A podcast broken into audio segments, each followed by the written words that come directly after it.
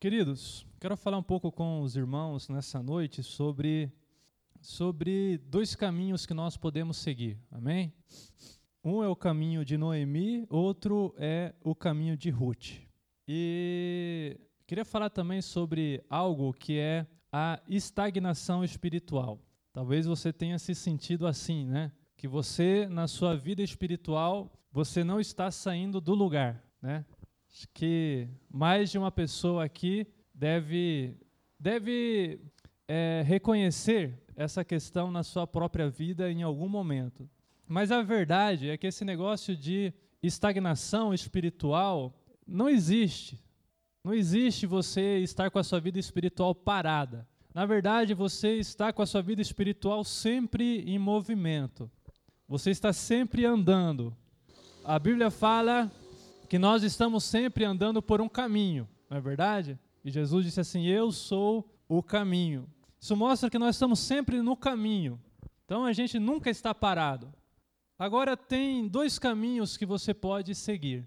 Um caminho é para mais perto de Deus, e o outro caminho é para mais longe de Deus. Todos nós que estamos aqui nessa noite estamos num desses dois caminhos. Ninguém está parado. Ou você está indo para mais perto de Deus, ou você está se aproximando mais de Deus, ou sem que você perceba, você aos poucos está se afastando de Deus. Essa que é a verdade. Ou você está indo para frente ou para trás. Parado ninguém está. Amém?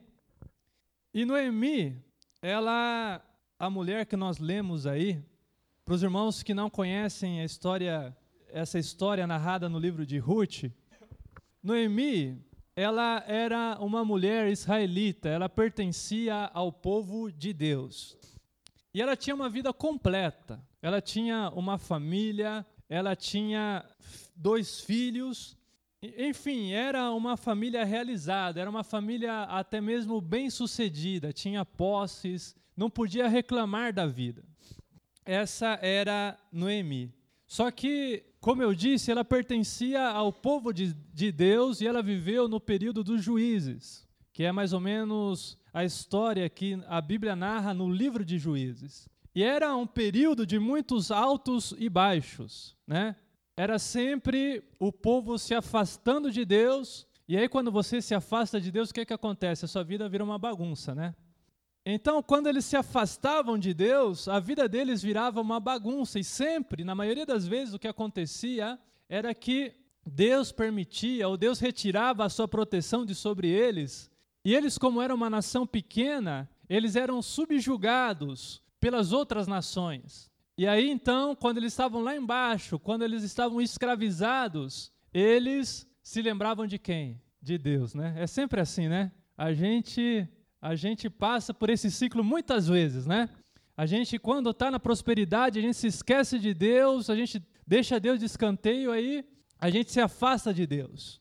E aí, quando a gente se afasta de Deus, a nossa vida vira uma bagunça. E aí, de quem que a gente se lembra naquela hora, quando a nossa vida está tudo bagunçada, quando ninguém mais pode nos ajudar? De Deus, né? Ah, se eu fosse Deus, hein?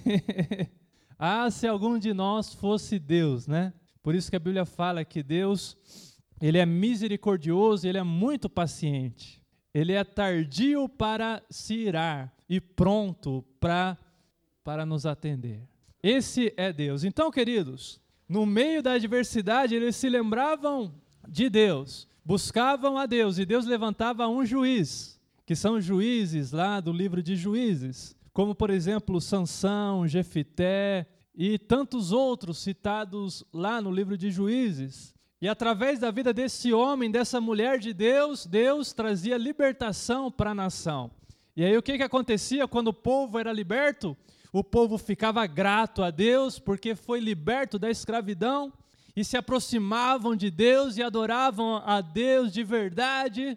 Mas aí o tempo passava, vinha a geração seguinte, novamente, o que, que acontecia? Se afastavam de Deus de novo. Por isso, que eu, por isso que eu falo, não tem esse negócio de estagnação espiritual. Ou você está indo para perto de Deus, ou você está indo para longe de Deus. E nessa, nesse período aqui em que Noemi vivia, ou período que o relato bíblico vai trazer para a gente, a Bíblia fala que havia fome em Israel. Ou seja, eles estavam vivendo esse período de baixa espiritual, né? E eles estavam sendo, como acontecia no período dos juízes, de certa forma castigados, disciplinados por Deus. E queridos, isso mostra que Deus disciplina os seus filhos. Não é verdade? A gente já tem aprendido isso aqui. Deus ele é como um pai e ele nos disciplina porque ele quer o nosso bem, não é verdade? E Deus ele nos disciplina individualmente, mas Deus também nos disciplina muitas vezes como um corpo. Deus, por exemplo, trata com igrejas. Deus trata com igrejas. Nós somos um corpo e, como um corpo, nós somos edificados, somos tratados e muitas vezes somos disciplinados por Deus, significando que Deus quer algo de nós. Né? Quando Deus disciplina a mim pessoalmente, eu tenho que olhar para a minha vida, ver onde eu tenho falhado, tenho que me arrepender, me aproximar de Deus, para que Deus ele me perdoe e volte a ser com a minha vida. E muitas vezes, queridos, isso também acontece com o povo, com uma igreja, com uma nação, né? Então nós somos tratados individualmente por Deus e somos disciplinados também coletivamente por ele.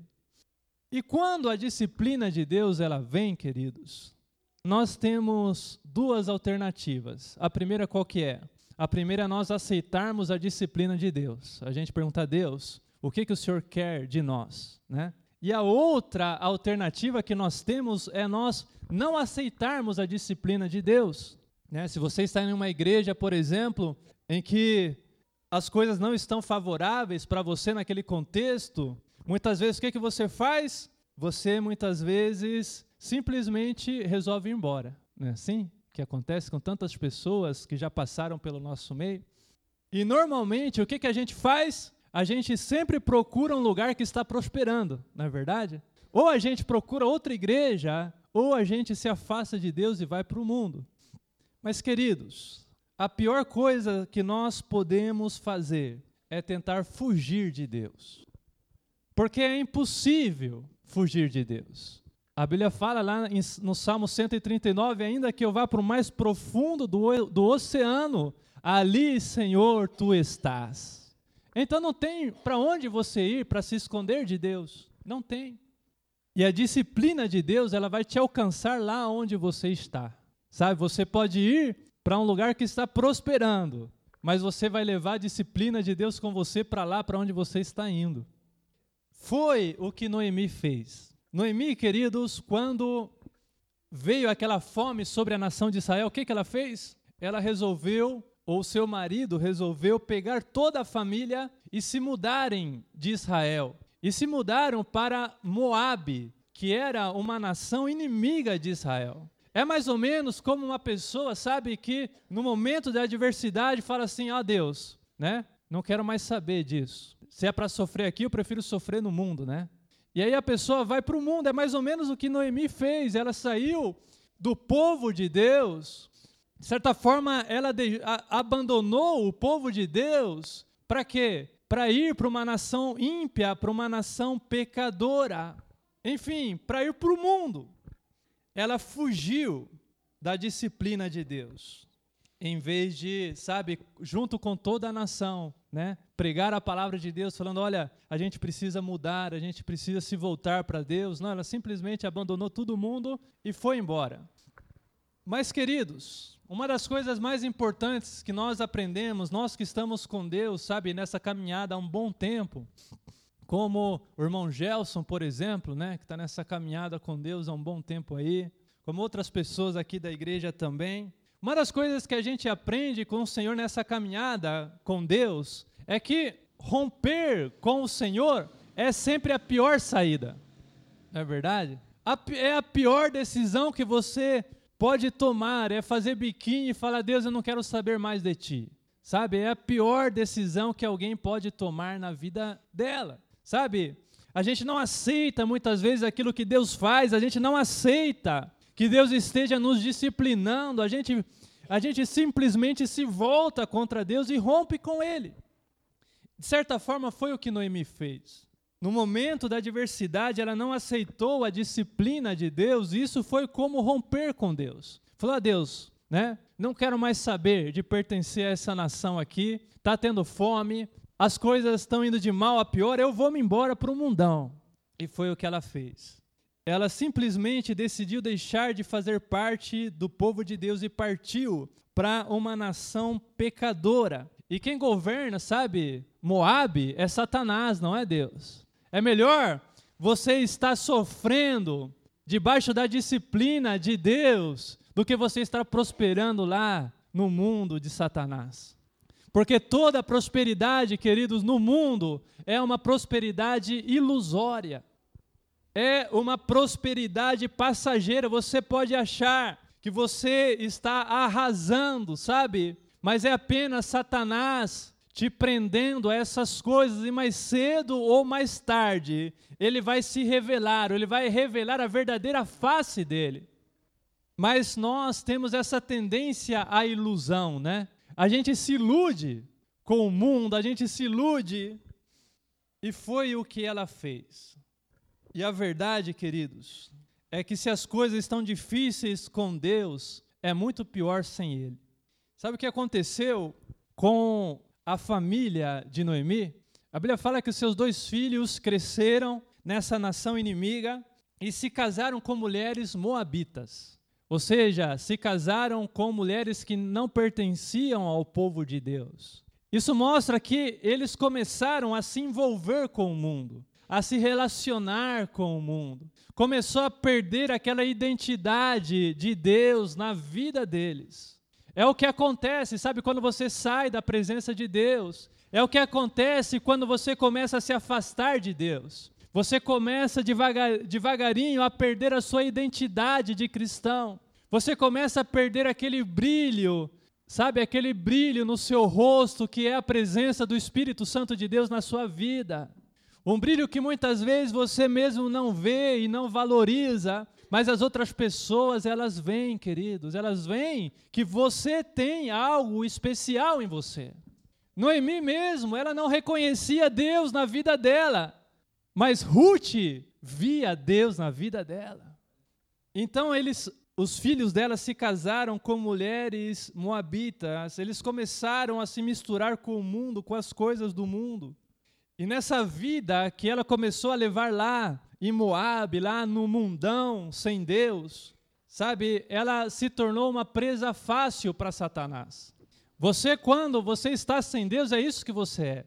Você pode ter uma falsa sensação de segurança, mas a verdade é que sem Deus você está totalmente exposto às artimanhas de Satanás, você está debaixo de, do engano do diabo, ele está iludindo a sua vida.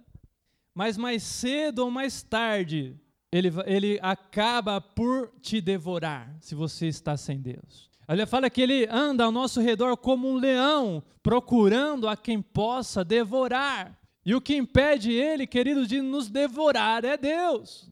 É nós estarmos debaixo da proteção do Altíssimo. A Bíblia fala que aquele que nasceu de novo pertence a Deus e o maligno não o toca.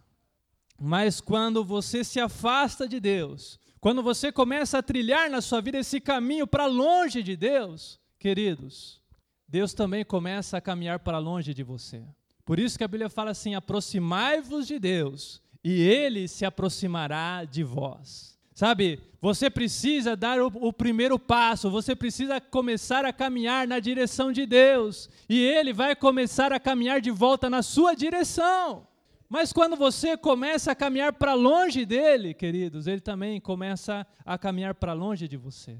E muitas vezes você está dentro da casa de Deus, e em vez de estar caminhando para mais perto, você está caminhando para mais longe. E no caso, queridos, de Noemi, Satanás devorou tudo o que ela tinha. Tudo, tudo, tudo. Satanás acabou com a vida dela. Para você ter ideia, queridos, o marido dela morreu. E depois de alguns anos, os seus dois filhos também morreram. E nem netos deixaram para ela. E isso naquela época era um problema sério. Porque naquela época, mulher não poderia ter posses. Uma mulher naquela época não poderia, sabe, ter propriedades. Então, quando uma família ficava sem homem, as propriedades daquela família passava para um parente próximo, para um parente homem próximo. Então, queridos, Satanás acabou com a vida daquela mulher, tanto destruindo a sua família, como acabando, sabe, com a estabilidade financeira que ela tinha.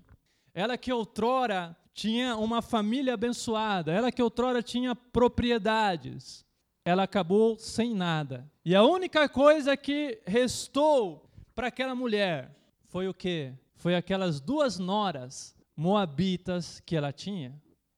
E eu acho, sabe, que ela deveria ser uma boa sogra, porque a Bíblia fala que aquelas duas noras não a abandonaram quando ela ficou sozinha, né? Então ela deveria ser uma sogra excelente para aquelas moças. E aquelas moças ficaram lá como unha e carne junto com ela. E sabe o que, que aconteceu? Quando ela percebeu a tragédia que tinha acontecido na vida dela, ela ouviu uma notícia de que em Israel, sabe aquele processo de Deus na vida de um povo, na vida de uma pessoa, né? Por isso que eu falei aqui que a melhor coisa que você faz no momento da adversidade, a Bíblia fala que nós devemos aceitar as adversidades como disciplina de Deus. Isso mostra que ele nos ama como um pai que ama o filho e o disciplina. E quando você está na adversidade, a, melhor coisa que você pode fazer é se voltar para Deus. Aproveita essa oportunidade. Sabe, muitas vezes a adversidade é Deus te chamando para perto dele. Não é isso? Muitas vezes é um jeito de Deus te acordar, fala: "Meu filho, você não está percebendo, mas você está caminhando a passos largos para longe de mim. Mas você é meu filho, eu te quero perto." Então toma essa chibatada aí, né?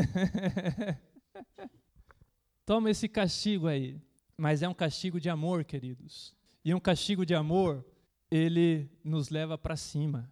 Amém? Ele nos faz pessoas melhores. E o resultado final, queridos, se nós, sabe, formos pacientes, se nós aceitarmos a correção de Deus, o resultado final é bênção para a nossa vida. É exatamente o oposto de Satanás. Deus, ele te prova, ele te aperta, e no final ele te abençoa. Não, Satanás é o contrário, ele te, ele te ilude, ele te enche de coisas para depois te destruir. Não é assim? Ele te agrada, ele te enche, sabe? Vem cá, você é legal, você é o cara, né? Toma aqui para você. Você não precisa de Deus. Mas queridos, você está caindo direitinho na isca de Satanás para destruir a sua vida. Então é melhor você estar no meio da adversidade com Deus do que comendo os manjares que o diabo te oferece. Porque quando você se mantém na presença de Deus, quando você se volta para Deus, ele se volta para você. E a adversidade sai da sua vida. Foi o que aconteceu com a nação de Israel. A Bíblia fala que ela ouviu falar que Deus tinha tirado a mão de sobre os seus, do seu povo e tinha começado a abençoar novamente a nação de Israel. Eu tenho certeza que aquele povo também tinha se voltado para mais perto de Deus. E quando Noemi, ela ficou sabendo, quando ela recebeu essa notícia, ela decidiu fazer algo, queridos, que é aquilo que você deve fazer, sabe? Uma hora, quando você está longe de Deus, depois de você ter experimentado a armadilha de Satanás, a pior coisa que você pode fazer, sabe, é ficar com aquele orgulho besta Sabe aquele orgulho besta? Eu não vou voltar para Deus, não, né? Você está lá quebrado, acabado, e você fala assim: eu não quero, eu não vou voltar para Deus, não. Eu não vou me humilhar desse jeito. Mas a melhor coisa que você pode fazer é se humilhar na presença de Deus. Como aquele filho pródigo lá, que tinha sido um péssimo filho, mas na hora da adversidade, ele pensou assim: eu vou voltar para a casa do meu pai e vou me humilhar na presença dele. Vou falar, pai, eu não quero nem ser tratado mais como filho. Me trata como um de seus empregados. Sabe? O caminho para você se reaproximar de Deus não é outro senão a humilhação.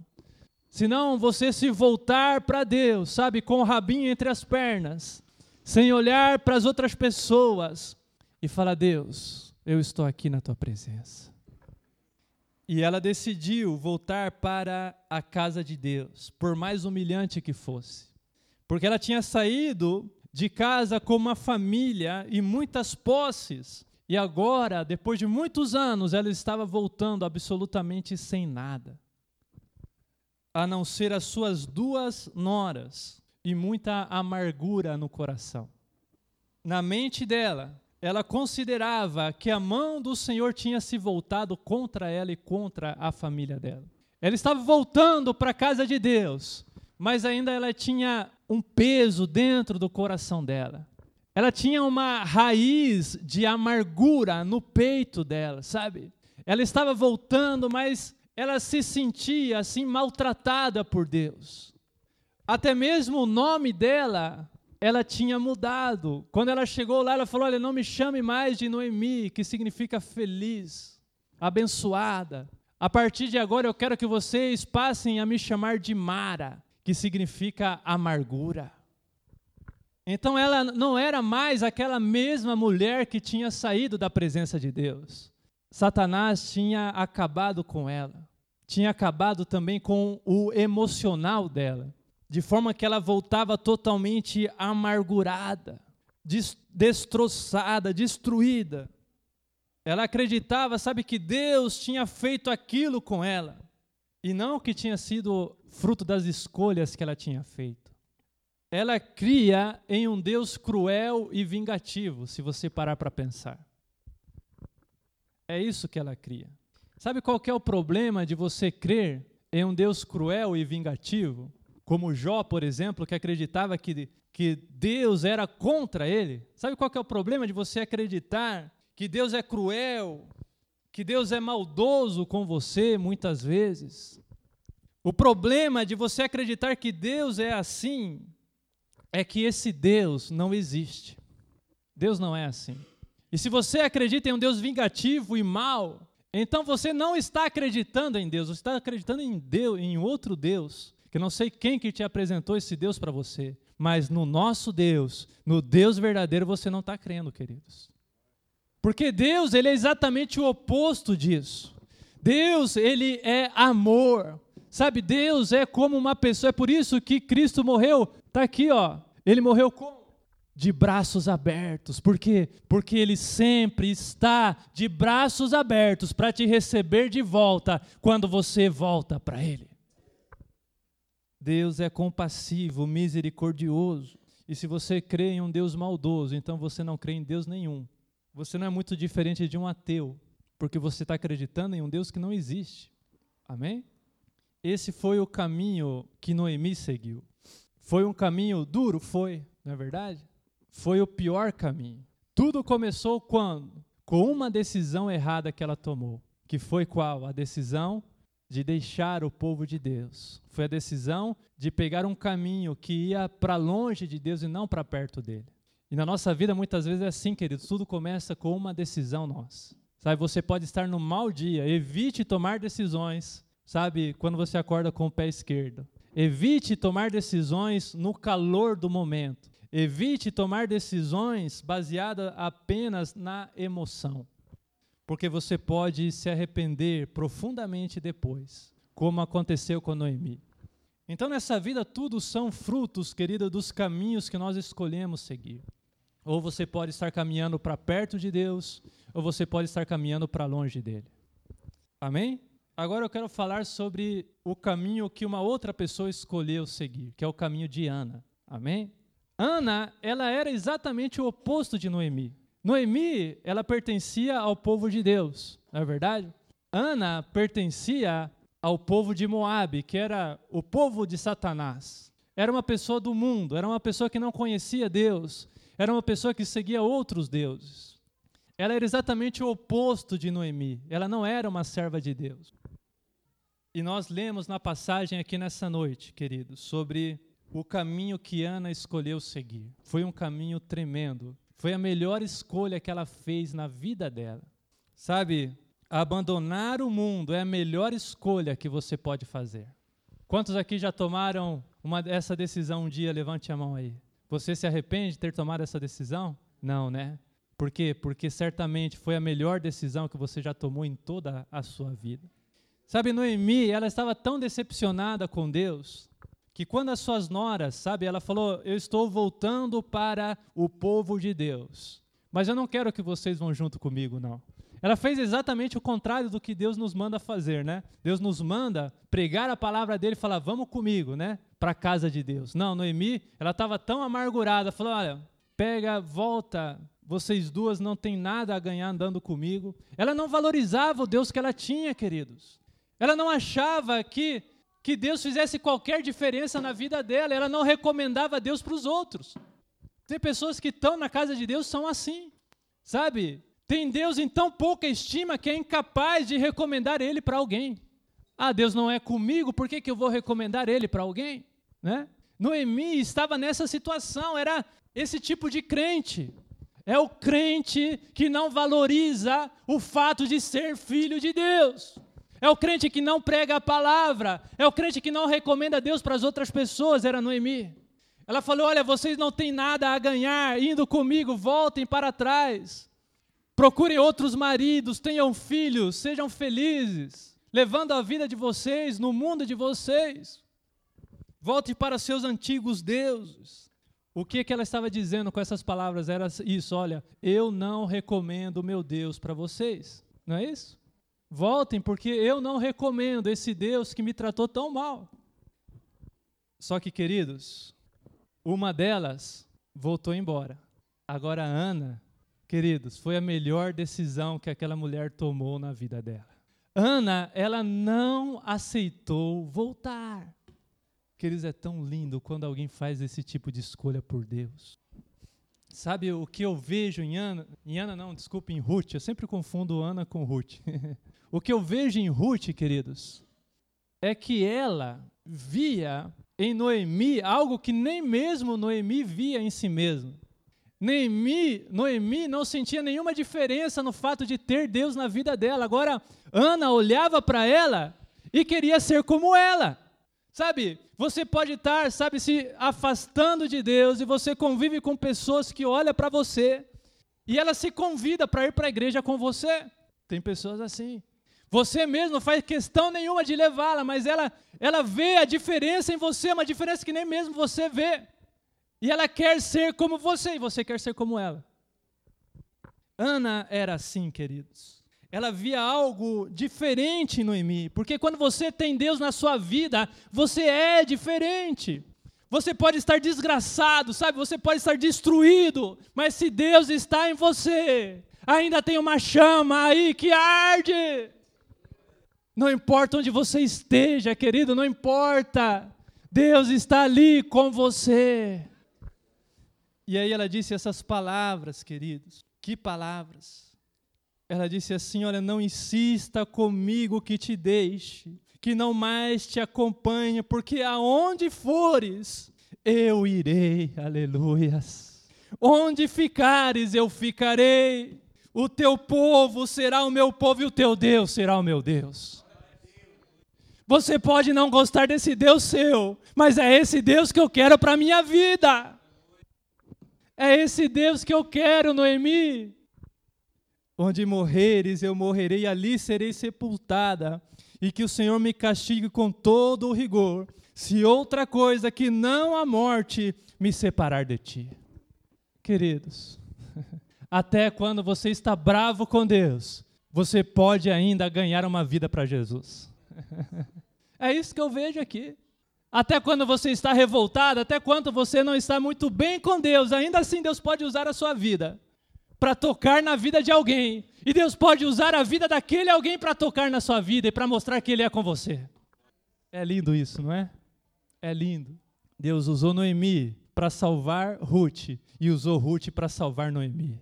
Porque eu tenho certeza, queridos, que a partir dali, Noemi começou a desconfiar, né? Falou: pera lá, se ela faz tanta questão assim, algo de bom deve ter esse Deus que eu sirvo, né? Ela começou a ter uma raiz de esperança. No meio de toda aquela desgraceira, Ruth era a graça de Deus na vida de Noemi. Ruth era o meio de Deus para abençoar a vida de Noemi, e Noemi querendo mandar a benção embora. E Ana, queridos, fez a melhor escolha, ela escolheu Deus. Ela deixou para trás a sua antiga vida, o seu antigo povo, abandonou seus antigos deuses, deixou para trás casa, pai e mãe, para fazer parte de um novo povo, que é o povo de Deus.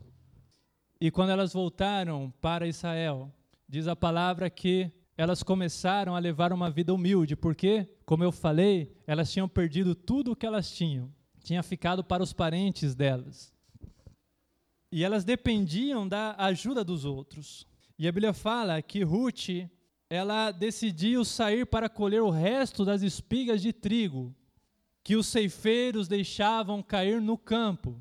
E isso era bíblico. Deus falava assim: olha, quando vocês estiverem colhendo o trigo, não recolhem os feixes que caíram no chão, que esses feixes sirva para o sustento dos pobres. Havia essa lei no cultivo em Israel. Então as pessoas que eram humildes, enquanto as pessoas iam colhendo o trigo, as pessoas que eram pobres faziam o quê? Iam atrás, tudo aquilo que sobrava, que caía, elas recolhiam para levar para casa.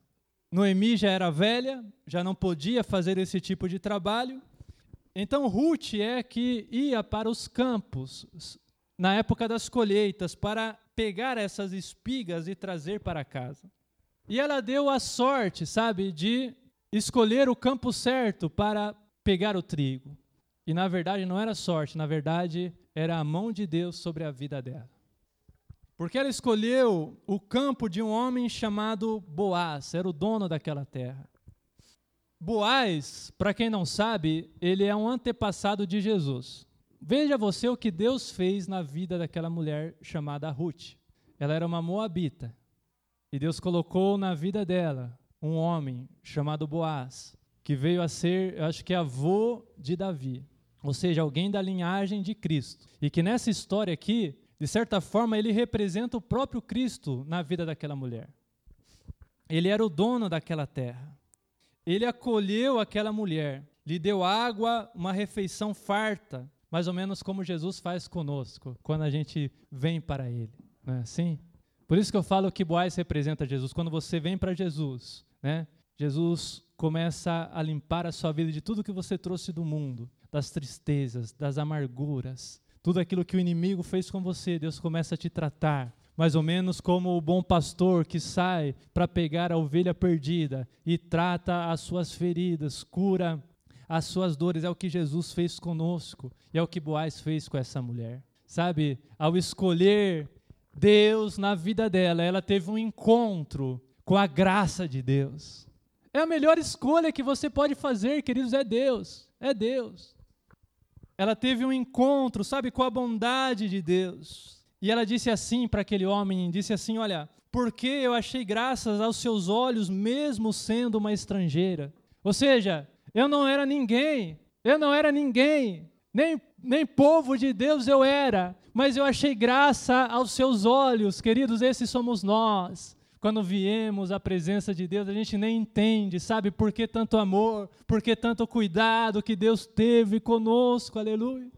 A maioria das pessoas, queridos, que não valoriza o amor de Deus é porque não precisou muito dele.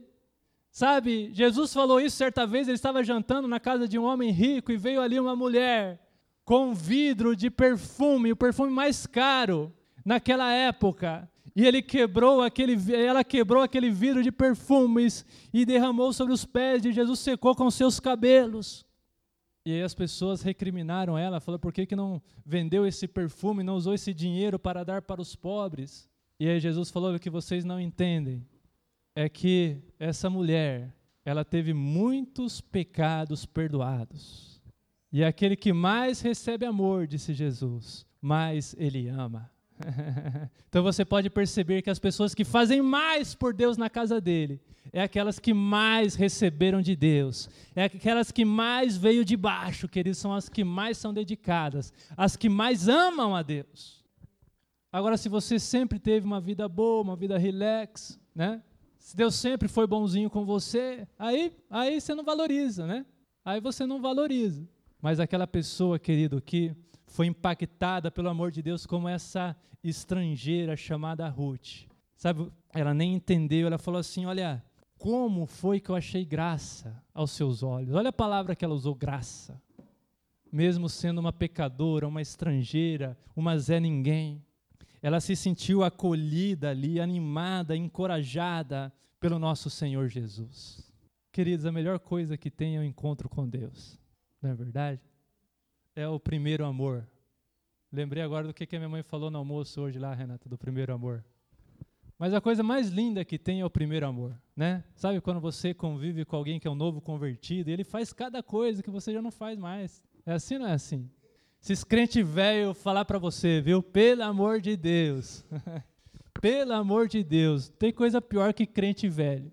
Sabe, a gente às vezes precisa dar uma reciclada espiritual, voltar para o nosso primeiro amor, como diz Jesus lá naquela carta lá do livro de Apocalipse. Tenho, porém, contra ti. Está fazendo tudo certo, mas eu tenho, porém, contra ti, que abandonaste o teu primeiro amor. Eu gostava mais de você quando você gostava mais de mim, né? Gostava mais de você naquela época, que você era mais amoroso, mais dedicado, sabe?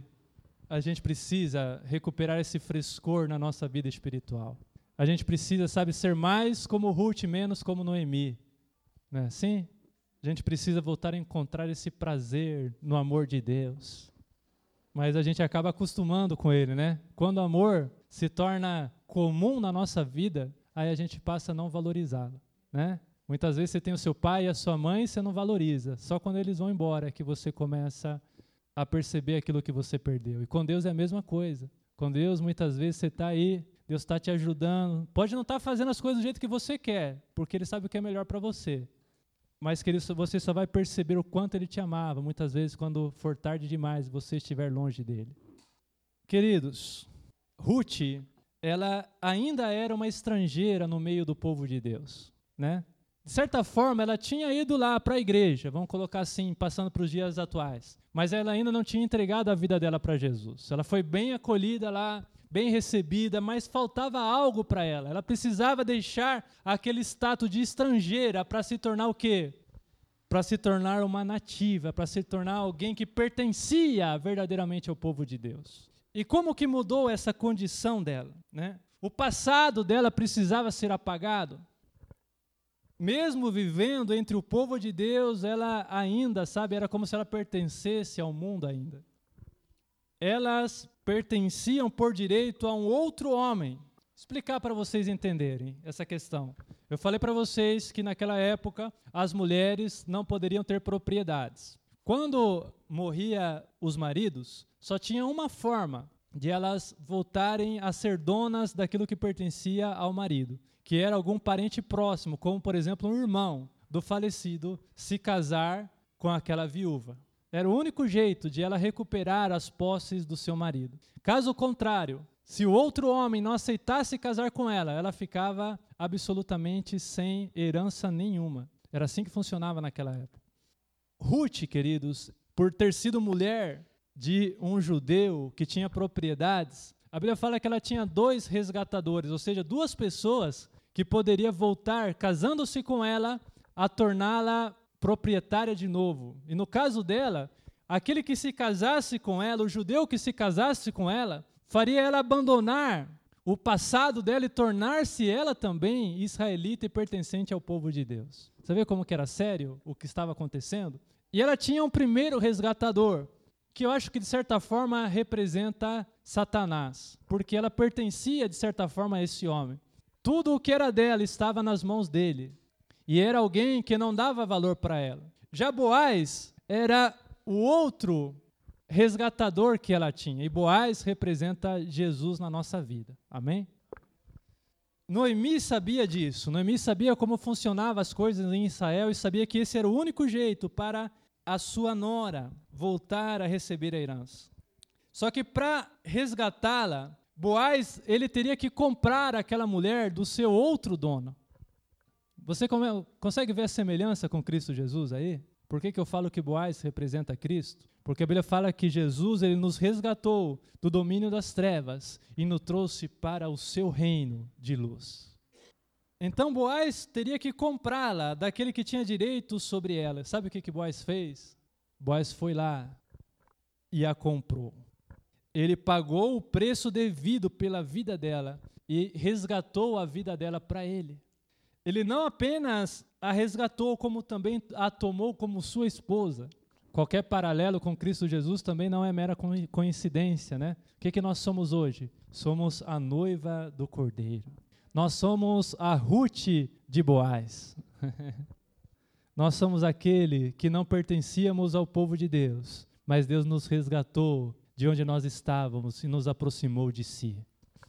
Antes ela era escrava de Satanás, agora ela era noiva do Cordeiro. Amém? Vamos ficar em pé? Sabe, queridos, o Senhor ele sempre restaura a vida dos seus filhos. Amém? Você pode estar passando por um período em que Deus parece distante. Você pode estar passando por um período em que você pode pensar que você está abandonado, que Deus não está nem aí para você. Mas eu quero falar que não importa a adversidade que você esteja enfrentando, Deus está com você. Sabe, a amargura muitas vezes que nós trazemos, das decepções, das coisas que nós vivemos muitas vezes até dentro da igreja, sabe, as decepções, a desilusão. Deus, ele nos surpreende com a sua graça, queridos. Ele faz acontecer alguma coisa na nossa vida em que nós contemplamos o amor e a graça dele para nós.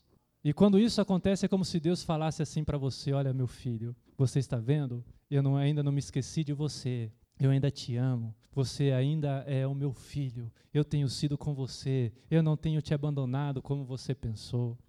Deus fez isso, por exemplo, com Noemi. Porque eu quero ler para você essa passagem. Sabe o que, que a Bíblia diz que aconteceu? Boaz se casou com Ruth, ela se tornou sua mulher, e eles ela engravidou e ele deu à luz um filho. Um filho, queridos, que viria a ser o pai do rei Davi. Ruth foi avó de Davi.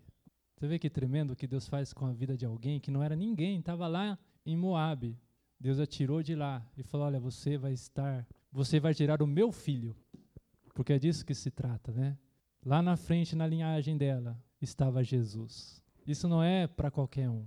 Lá no livro de Mateus, cita o nome dessa mulher, uma moabita, uma Zé Ninguém, alguém que Deus resgatou e trouxe de volta. E ela deu à luz um filho. E as mulheres disseram a Noemi, não foi para Ruth que elas falaram, foi para Noemi: Louvado seja o Senhor, que hoje não a deixou sem resgatador, que o seu nome seja celebrado em Israel.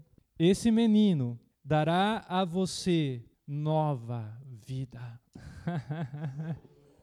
Seu nome será Emanuel, Emanuel, né? Deus conosco. O menino dará a você nova vida e te sustentará na velhice, porque é filho da sua nora, que te ama e que é melhor para você do que sete filhos. A Bíblia diz assim: Noemi pôs o menino no colo e passou a cuidar dele e as mulheres da vizinhança celebraram o seu nome e disseram: Noemi tem um filho. Sempre tem um jeito para Deus, querido. Ela tinha perdido dois. Ela achou que a vida dela estava acabada. Mas naquela hora ali, que ela estava com aquele menino no colo, ela percebeu que para Deus não tem nada impossível. e lhe deram o nome de Obed. Esse foi pai de Jessé que foi pai de Davi. Queridos, eu, eu sou apaixonado por essas histórias da Bíblia, sabe? Sou apaixonado, porque eu vejo aquilo que Deus pode fazer na vida de alguém, né? Isso me dá uma esperança tão grande em Deus, sabe? Eu fico assim, no momento das, das adversidades, no momento em que eu acho que Deus se esqueceu um pouco de mim, eu me lembro dessas histórias e eu percebo assim que em algum lugar Deus está conduzindo tudo o que está acontecendo, está me levando exatamente para o centro da sua vontade. Você sente isso também na sua vida? Sabe? Tudo aquilo que está acontecendo com você longe, longe de ser o acaso, é Deus, sabe? Deus ele vai por caminhos que são dele, não são nossos caminhos. Os caminhos de Deus não são os nossos caminhos, diz a palavra de Deus. Deus ele tem caminhos próprios. De alguma forma, os caminhos de Deus parece que está indo para cá, está indo para lá, está indo para qualquer lugar, menos na direção da sua promessa, né? Parece que está indo na contramão, parece que está acontecendo tudo diferente. E o tempo passa do dia para a noite, quando você menos percebe, você olha a situação e você está exatamente no meio do lugar que Deus prometeu te levar. E isso aconteceu não foi só com Ruth, não foi só com Noemi, não foi só com José, não foi só com Davi, isso aconteceu na vida de todos os grandes homens de Deus. Se aconteceu com eles, vai acontecer na minha e na sua vida também. E você pode aplaudir a Jesus por isso? Aleluias!